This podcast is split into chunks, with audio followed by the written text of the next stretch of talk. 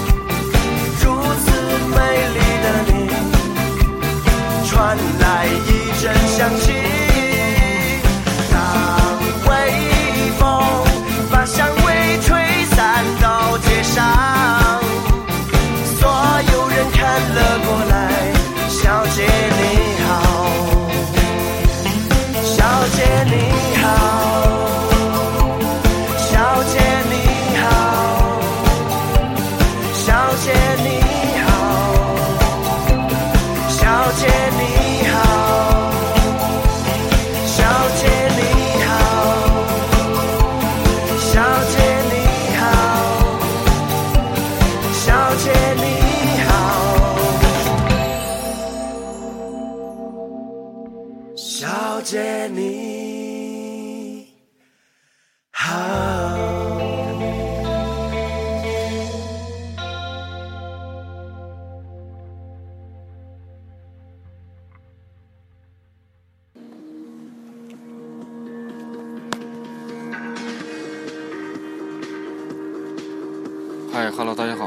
大家收听南站后身儿，我是阿猛。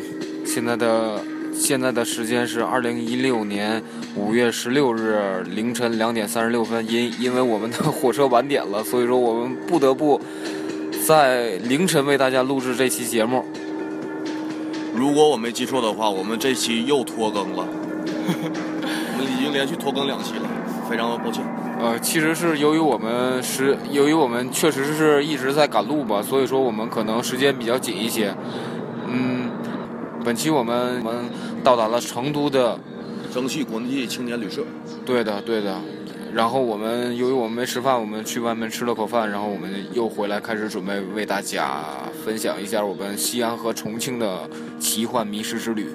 你说的没吃饭，就是咱俩蹲在超市，蹲在超市的门口，我吃了包子，你吃了泡面是吗？我觉得他妈自己特别的特别苦逼，你知道吗？我感觉不苦逼，这就是你生活的一部分。你为了省这个钱，为了穷游，而去坐这个最便宜的这趟火车，但是你花费的时间和精力肯定是比花就是花很多钱，它是要投入的成本更多的。嗯，对。但是我们在路上也有一些比较有意思的见闻嘛，给大家分享一下。就是我们坐在我们后后面后面的两位姑娘，所以这期的主题是在成姆斯特丹做一个西安与重庆的混血。对，由于我们在西安和重庆，嗯，待了几天之后吧，然后到达了成都，然后我们现在已经成为了一个西安和重庆的混血。那说一下我们在西安的一些见闻吧。我们在经历了大概八个小时的火车之后，到达了十三朝古都西安。然后啊，在下午到王姑娘家之后，啊，晚上稍稍安顿了一下，然后就去了大雁塔和那个世界之最的喷泉。对，但是就是在中国这个景点，就是基本上，嗯，只能说人多人多和人多。嗯，是除了人什么也没有，而且都是自己人。对，但是这个景点儿呢，确实也不错，所以推荐大家可以去一下。但是注意好你们的手机和钱包。因为西安的贼不叫叫西安的高买特别特别专业，特别特别多，对，据说是，就全国闻名，对对对知名知名的城市名片。对，但是我们什么都，但是我们什么都没有丢，是吧？我好像除了花钱什么都没丢，人民币花没了。对，然后我们去膜拜了一下中国第一个背包客，就是世界上都是很知名的背包客，谭三藏玄奘法师。对，玄玄奘法师应该算是世界上第一个背包客了，为我国的佛教事业做出了很大的贡献。对，也是功德无量。他在从啊印度取完呃大乘佛教的经回来以后，他在啊那个大慈悲寺，也就是现在的西安大雁塔。他就是之后的生活一直在那个慈悲寺里头，一直在专注于佛法的宣讲和那个梵文佛经的翻译，这很很非常非常大的工作，这是。对他一辈子基本上这个后半生基本上就在这个寺寺庙内进行就是翻译佛经，就是为我国的那个佛经事业做出了很大的贡献，而且就是因为是因为我们现在也是一个背包客身份嘛，所以说我们非常的膜拜他。而且今年我们的路线跟他差不多，因为我们也要去印度，对但是能不能取到真经，我们就不知道了。对，如果会不会丢？如果大家想看我们在印度时候是什么惨状，那请你们赶快关注我们好吗？关注我们的官方微博和我们的公众公共微信平台，搜索“南站后身儿”，点击关注，我们会不时的跟观众们做互动，然后送出我们的精美奖品。嗯、对。然后我们又去了世界八大奇迹兵马俑，对，到第二天的时候，啊，我跟阿蒙起得很早，去了兵马俑这个第八大奇迹吧。然后在西安站坐这个游五路的时候，发现西安的整个旅游系统异常的发达，因为它就是人还没有车，人还没有满，车就已经开了，车还没等拐出弯儿，人已经坐满了。对，这个车在滑翔当中，人就是陆陆续续的上来以后，基本上就满了。三分钟那个大客客车就已经被坐满了。对，可想而知，就是这个西安的这个旅游是多对旅游行业是多么的成熟。然后我们在游览那个兵马俑的时候，我们雇了一个导游，然后这个导游给我给我们讲了一个非常有趣的故事。就是说有一个德国的小伙子，他在啊当年还没有出现啊还没有颁布旅游法，所以说他在人少的时候，穿着他自己制作的兵马俑的那套服装 cosplay 了一下，然后跳到兵马俑的那个坑里，然后接近于四个小时一直在站着，然后我们整个游客呀工作人员都没有发现他，以为他是真的兵马俑。对，完了，然后后来是因为他就是非常的饥渴难耐，然后最后受不了了，然后被跟保安说：“你把我拉上去好吗？” 保安吓傻了，为什么兵马俑活了？对，这个是一个这个这个是一个新闻，然后最后由于就是我国法律、呃、这个不太健全，就把他就是直接拽上来以后，就是给这个德国小伙儿遣送回遣送回国了。对，也希望我国就是这种现在已经完善了，旅游对法已经颁布了，而且我们身为就是背包客嘛，也是在路上这个组合也是呼吁大家文明出行，从我做起，然后拒绝那些呃啊不良的、低俗的以及那些没有素质的行为，也请大家就是保护环境、低碳都可以。嗯，对。然后我们在西安的王姑娘家就是住嘛，然后正正赶上王姑娘的这个就是研究生，对她的研究生的毕业展览，然后我们去西安美院观摩了一下，真的真的很不错。对，然后王姑娘也顺利通过了她的毕业设计。所以说，我们在此也祝愿毕业了的王姑娘前程似锦。对，然后我们又去见了，西安交通大学学社会学的花花姑娘，她是一位杭州的姑娘。对这个花花姑娘跟我特别有缘，她跟我是同月同日生的一个姑娘，我从以之前从来都没遇到过，就是跟我同一天出生的人。我遇到过好几个，我还遇到过那个跟我同一个名儿的。我小学有，我小学这一个学校有三个跟我的同名的，我家那个小区前楼就有一个跟我同名的。有一天有人在我家楼下喊我，我妈我妈一抬头说你喊我儿子干啥？他就上来敲门，然后一看不是我，因为那个哥哥大我两届。你这个名实在是太普通了，所以说大家比都重名的次数会比较多一些。但也有我也有就是跟我重你名那个名比我还大众。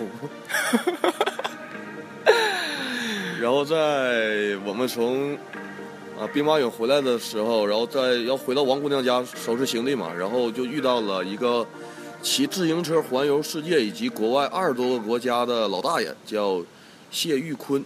对这个老大爷就是特别令人尊敬。老大爷在国内用了八年的时间骑骑遍了全中国。呃，而且我们用啊大猛的 DV，然后录了一下，就是跟老大爷的就是谈话，我也采访了一下老大爷，就是说他在这整个的骑行以及环游的时间，那个旅程上遇到了一个什遇到的危险。老大爷讲了一个他非常非常，这是个真事儿，这是真的。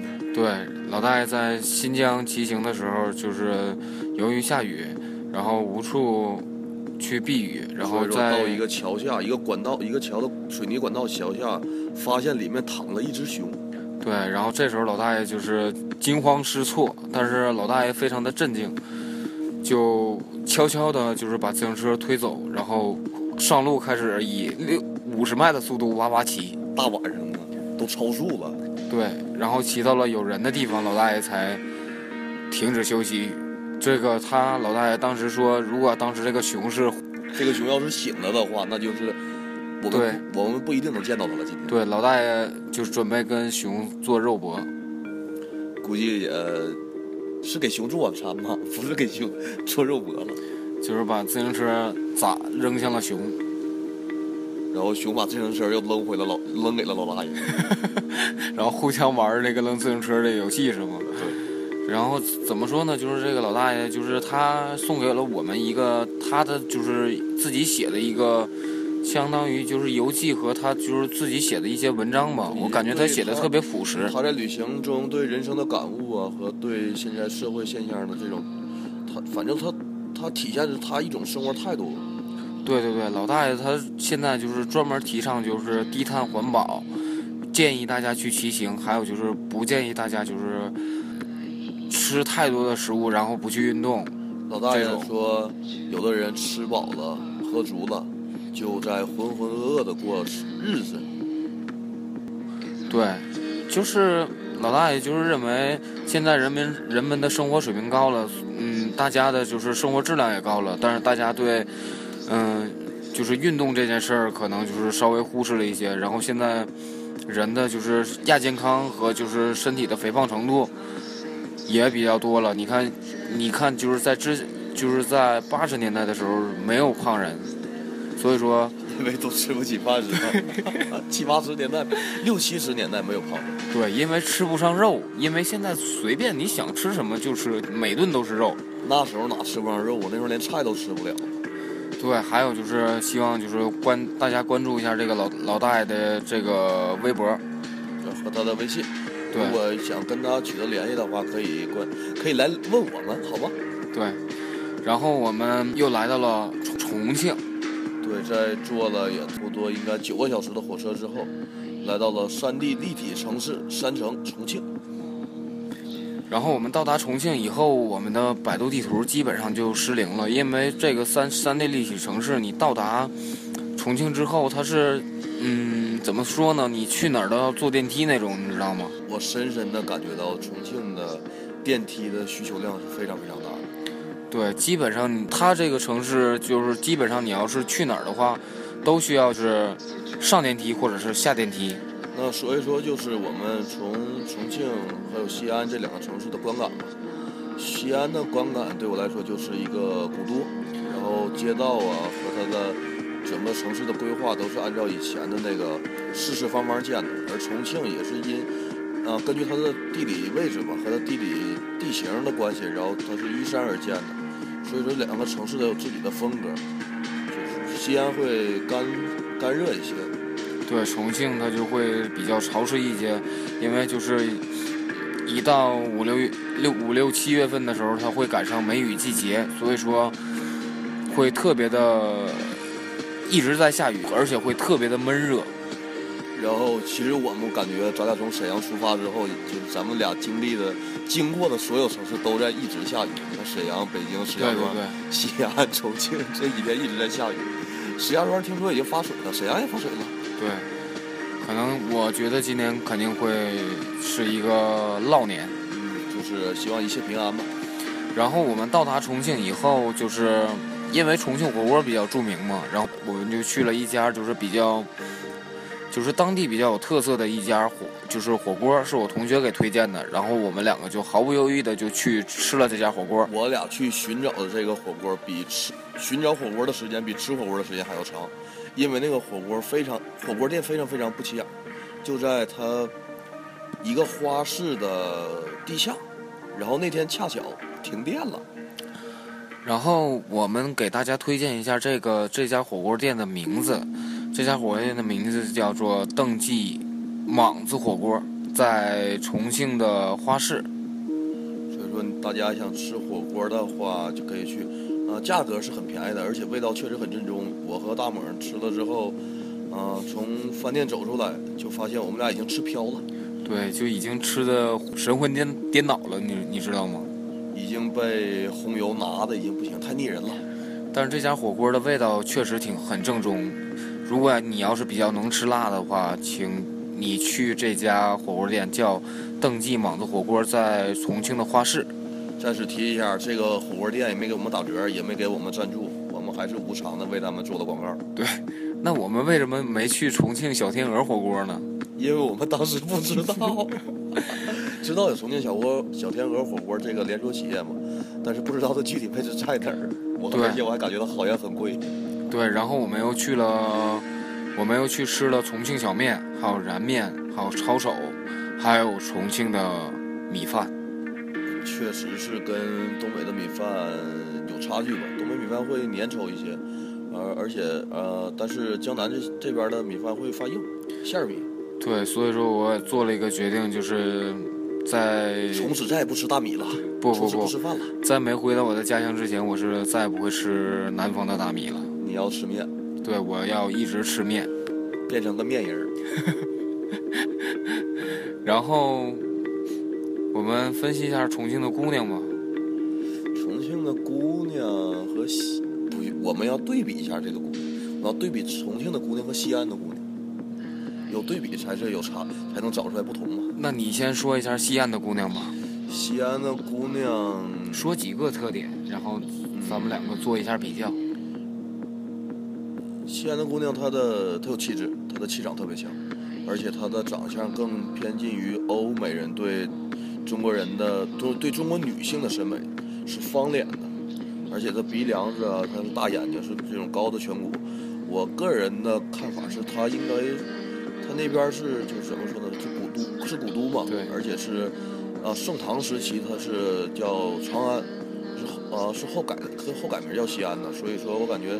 因为是应该是种族融合，对对对，就是呃盛唐的时候应该是中国第二次种族融合的空前的盛世，所以我一直感觉西安的姑娘身上都会有一些少数民族或一些就是东方人啊西方人的一些血统，所以长相的话就跟我们关内关外的那个东北的姑娘就是已经不一样了，而且是什么呢？她腿特别直，大直腿，又白又直。因为我们就是在西安美院附近嘛，所以说我们看到的姑娘都比较有气质一些，而且这些姑娘都。对，而且这这些姑娘都特别，就不能说都特别白吧，基本上都很白。皮肤都很不错，对，而且就是她们怎么说呢，就是会给你眼前一亮的感觉。就是咱俩看东北姑娘看太多了，对，突然出去一比，哎呀，哎呀妈呀，哎呀呀呀呀，然后那重庆的姑娘呢？重庆姑娘，嗯，我说两点吧，两点。第一点就是重庆姑娘的皮肤特别好，而且特别白皙。